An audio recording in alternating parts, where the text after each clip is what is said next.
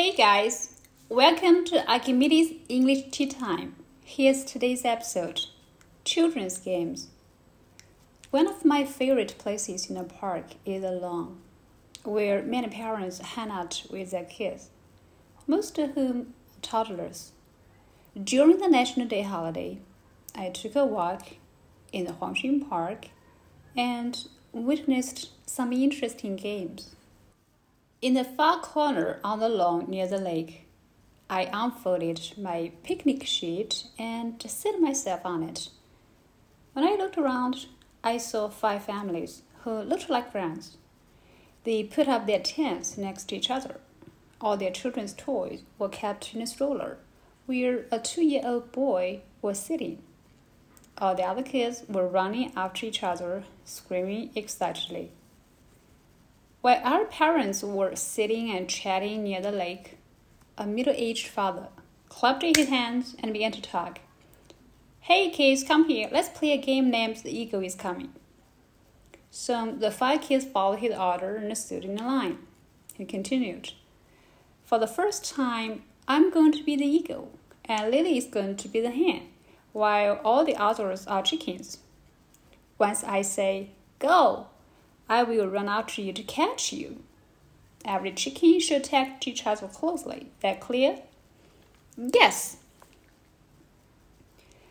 After he shouted, Go, unexpectedly, the hen untacked herself from the flock immediately and ran away as fast as she could. Not surprisingly, all the chickens followed suit and scattered around. The middle aged father laughed to the hen. Your job was to keep your chickens safe. One of the chickens was so amused by the game that he lay himself on the ground. Therefore, he was caught. According to the zoo, he became the eagle in the next term. No kids behaved in exactly the same way this game. They had different attitude towards the game. Some were very serious about being MVP, while others simply were having fun. As a result, those who were serious about the game were often angry with their teammates who did not try their best to win the game.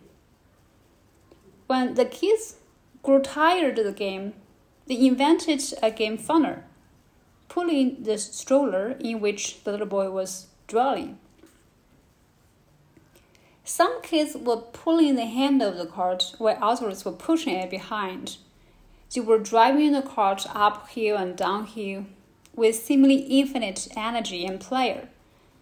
The young dweller in the cart enjoyed his privilege so intensely that he had high sword like a general and loudly commanded his men to charge forward. The new game went on for about five minutes, and all kids shouted at the top of their lungs. It came to a sudden halt when the cart rolled over. Luckily, the lawn was soft and the general was intact. He was not afraid at all and climbed back into the cart in no time and gave order for another attempt. His parent, the middle aged father, stopped the little army from taking another adventure just in time. Then came the intriguing moment. The kid who had spent no effort to be MVP in whatever game took a pair of sunglasses from the cart where all the toys were kept. The general burst into crying and demanded the sunglasses back. The MVP hesitated for a while, seeming to take stock of pros and cons of what to do next.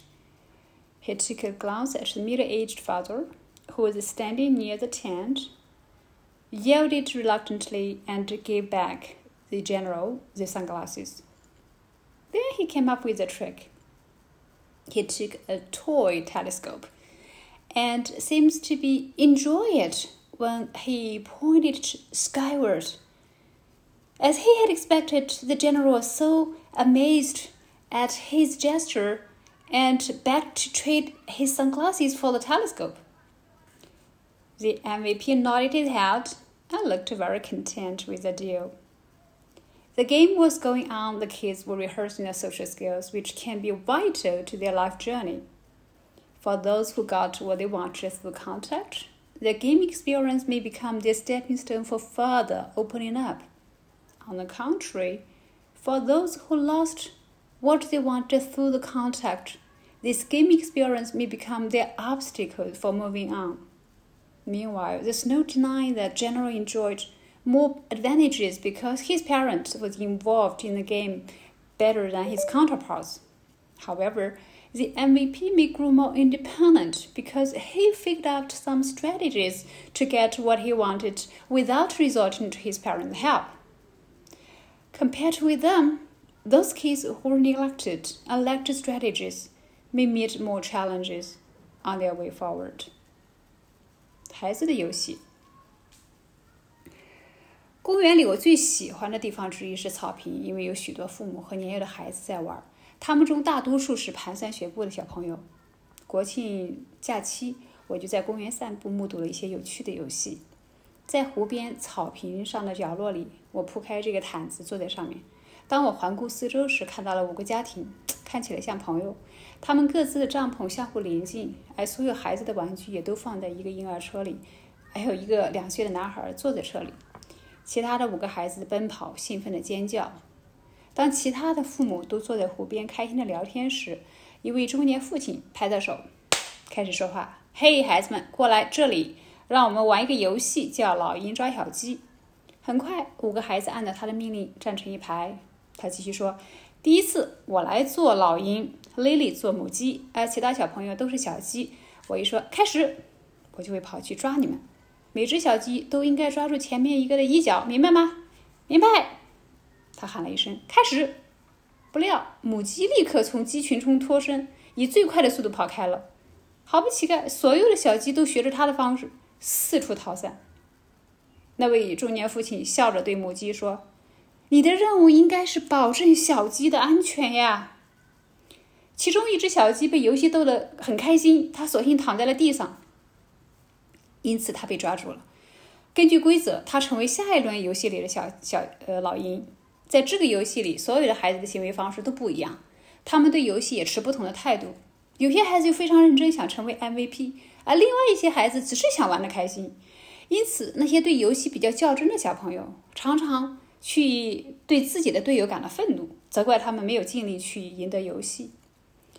当孩子们玩够这个游戏的时候，他们自己发明了一个更好的、呃更好玩的游戏，去推那个手推车的小小男孩儿。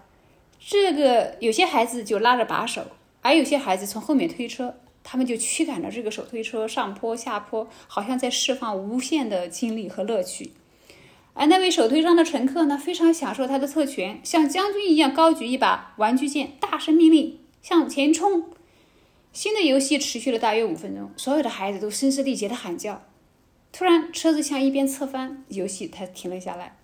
幸运的是，因为草坪很柔软，将军完好无损。可是他一点也不害怕，很快就爬回车上，并下令再次冲锋。而那位年轻的呃中年的父亲及时阻止了支持军队的再次冒险。然后就是耐人寻味的时刻了。那个不遗余力要成为 MVP 的孩子，从车上拿了一副太阳镜。当时呢，因为所有的玩具都在车上，可是坐在手推车里的将军却嚎啕大哭，要求他把太阳镜放回去。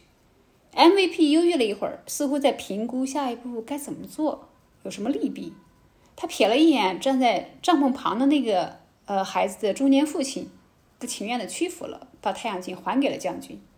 之后，他好像想出了一个主意。他拿起了一个玩具望远镜，显示出一个很享受的样子，把望远镜指向天空。还正如他所预料的那样，将军对他这个举动非常惊讶，就恳求用太阳镜来交换他的望远镜。MVP 点点头，看起来他对这笔交易非常满意。游戏还在进行，孩子们正在排练他们的社交技巧，这对他们的生活旅程至关重要。对于那些通过交往获得了他们想要的东西的孩子来说呢，这种游戏体验可能会成为他们进一步敞开自我的垫脚石；而相反，对于那些在交往中失去他们想要的东西孩子来说呢，这种游戏体验可能会成为他们敞开自己的障碍。同时，难以否认的是，这个将军享有更多的优势，是因为他的父亲比其他的家长更多的参与了他们的游戏。不过，MVP 可能会变得更加独立，因为他想出了一些对策来获得自己想要的东西，而且没有求助于他的父母的帮助。但与他们相比，那些被忽视，同时呢又没学会策略的孩子，在未来的道路上可能会遇到更多的挑战。这里祝所有的孩子都能够健康茁壮的成长。